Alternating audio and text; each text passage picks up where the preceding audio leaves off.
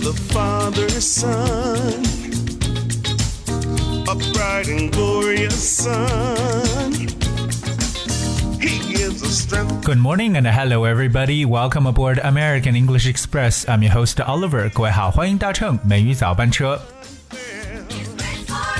By the way, Happy Thanksgiving! 各位感恩节快乐 Today is the fourth Thursday in November and it is traditionally the Thanksgiving in the United States America. 今天十一月的第四个星期四就是感恩节，所以今天美语早班车奥乐带着大家一起来聊聊感恩节的历史，是否你都完全知道 ？So basically today we're going to talk about the history of Thanksgiving and we'll also talk about how do people celebrate this uh, this holiday, you know, this warm, cozy, grateful holiday. Um, so we'll just start from the very beginning. We go back here to hundreds of years ago of the origin of this festival. It's just Thanksgiving. 今天呢，跟大家一起呢来去聊聊感恩节的历史。OK，特别呢跟大家来看一下，其实这个已经有了上百年历史的这么一个节日，它的背景和起源到底首先是怎么回事？Thanksgiving Day bears its origin from the harvest festival. Generally, Americans give thanks to God for their autumn harvest and every other success they have achieved in a year.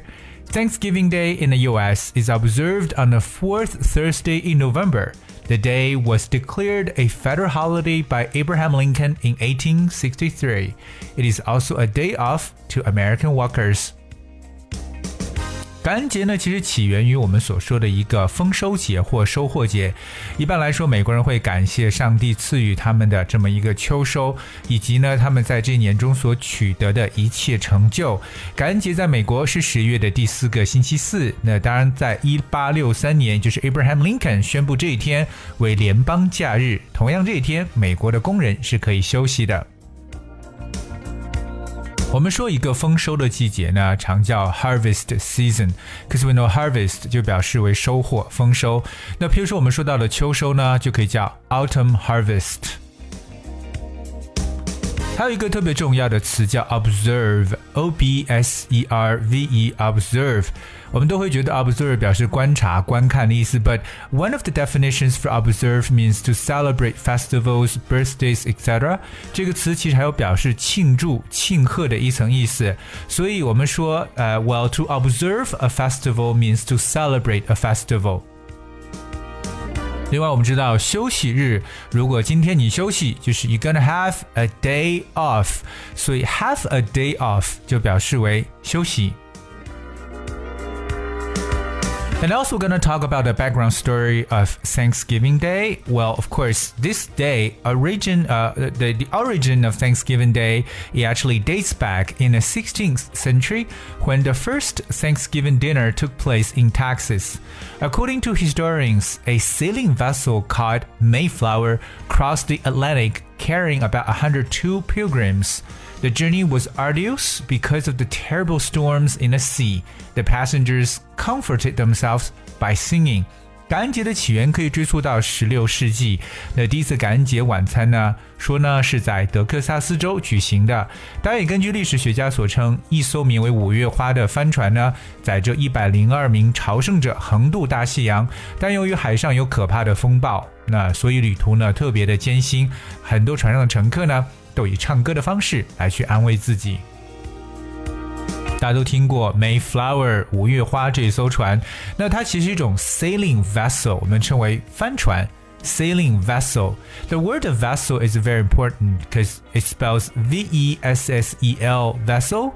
This word actually means a large ship or boat，就是大船或轮船的意思。同样，vessel 也可以是船的一个统称。 我们知道五月花这艘船上呢，承载着一百零一百零二名朝圣者，朝圣者呢叫 pilgrim。Pilgrim, P-I-L-G-R-I-M, pilgrim. Pilgrim is a person who travels to holy place for religious reasons. 就可以理解为香客呀、朝圣的人，对不对？特别由于某种宗教信仰而去某个地方。另外，我们再去描述一个旅程特别艰辛的时候，常喜欢用的一个形容词叫 arduous。 arduous. That's A R D U O U S. Arduous. The word arduous means in something involving a lot of effort and energy, especially over a period of time. 这个词呢，大家可以直面的把它翻成为艰苦的或者艰难的。After 66 days, they arrived in Plymouth and could not proceed to their initial intended destination, Virginia, because of bad weather. In fact, about 46 pilgrims died in the cold winter.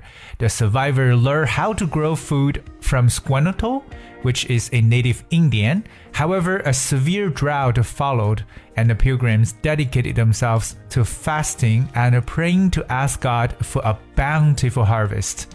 Their prayers were answered by rains that grew their corn, beans, and pumpkins. 在这个海上可以说漂了六十六天后呢，他们是终于达到了 Plymouth，就是普利茅斯这个地方。可是由于天气的原因呢，他们无法去到之前锁定的目的地，就是 Virginia。事实上呢，大约有四十六名朝圣者死于寒冷的冬天。那幸存者呢，从印度的土著那那里学会了如何去种植食物。可是接下来的一场旱灾呢，却使他们呢没有办法去收获。所以这些清教徒就开始进食祈祷，祈求上帝赐予他们丰富的这些食物。而且呢，他们的这祈祷真是得到了雨水的回应。所以呢，雨水灌溉他们。的玉米、豆子和南瓜，让他们接下来这一年真的是获得了很大的丰收。我们说到一个严重的旱灾呢，就叫 severe drought。OK，severe 就是严重的，而 drought 就是旱灾。That's D R O U G H T drought。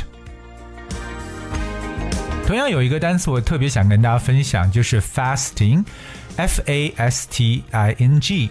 如果要说到 fast 这个词，我相信我们所有听都会觉得，哎，这不是快的意思吗？Alright, but the word fast also can be used as a verb. If you fast, you eat no food for a period of time, usually for either religious or medical reasons, or as a protest. 这个词呢，可以表示因为宗教、医疗或抗议等等原因而出现的禁食。所以，如果说你完全不吃东西，这个状态呢，就叫做 fast。 那当然也知道为什么早餐叫 break first，不是 breakfast，breakfast。为什么早餐是由 break 和 fast 而构成的？因为你打破了进食的状态，这顿饭呢就叫早餐。因为我们说到这个大的丰收啊，叫 bountiful harvest，bountiful。B O U N T I F U L. Bountiful means in large quantities，大量的一层意思。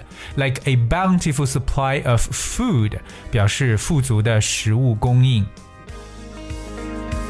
另外，我们说到这个祈求得到回应呢，就可以叫 prayers were answered。 Well, we'll move on. In the autumn of 1621, Governor William Bradford organized a 3D feast to thank God for his favors. Although there is no evidence provided, it is believed that this was the first Thanksgiving Day by the Pilgrims.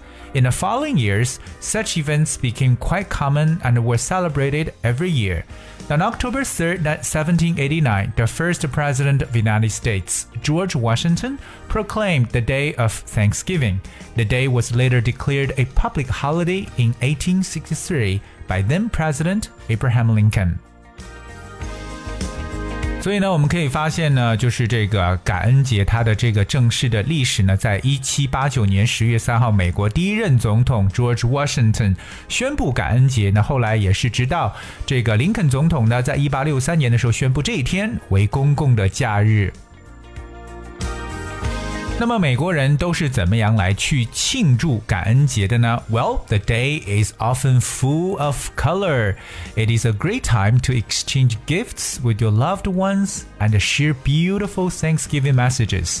If you would like to please your family and friends, Get a special Thanksgiving menu and a turkey, potatoes, and a variety of vegetables. If you're looking to travel out of town, you can attend Macy's Thanksgiving Parade in New York City and enjoy lively performances.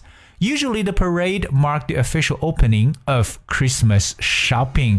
所以其实我们会发现呢，就是感恩节这一天呢，真是充满了绚丽的色彩。那这也是一个你。 和你心爱的人交换礼物、分享美好的感恩节的这么一个好时机。如果你想取悦自己的家人和朋友，也可以准备一份特殊的感恩节的菜单，可以有火鸡、土豆和各种蔬菜。当然，如果你想出去旅行的话呢，可以参加纽约市非常出名的 The Macy's Parade，就是梅西百货的感恩节大游行，欣赏各种表演。当然了。我们知道感恩节后面的 Black Friday，美国的黑色星期五，就是人们狂欢购物的开始。同样，这也标志着圣诞购物的正式开始了。所以今天美语早班车呢，Oliver 跟大家来去讲述了一下美国感恩节的历史。那虽然说时间稍微有点匆忙，但是把重点的东西还是跟大家来做了一个分享。Alright，那同样我再提醒一下我们所有的听众朋友，如果你想获得美语早班车每次节目讲解内容的文字版本的话，非常简单，只需要各位搜索和关注微信公众号就能找到了。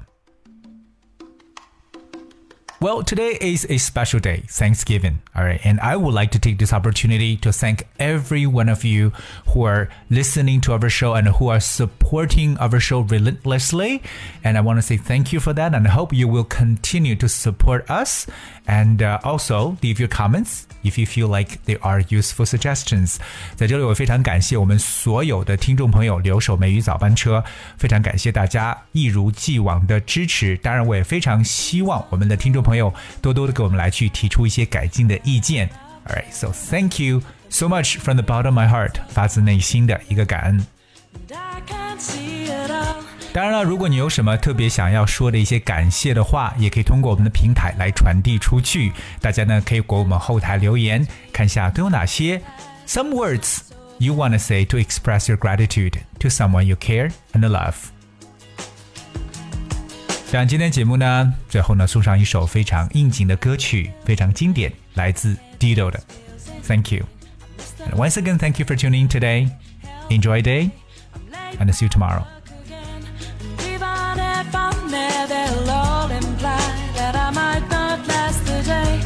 then you call me and it's not so bad, it's not so bad.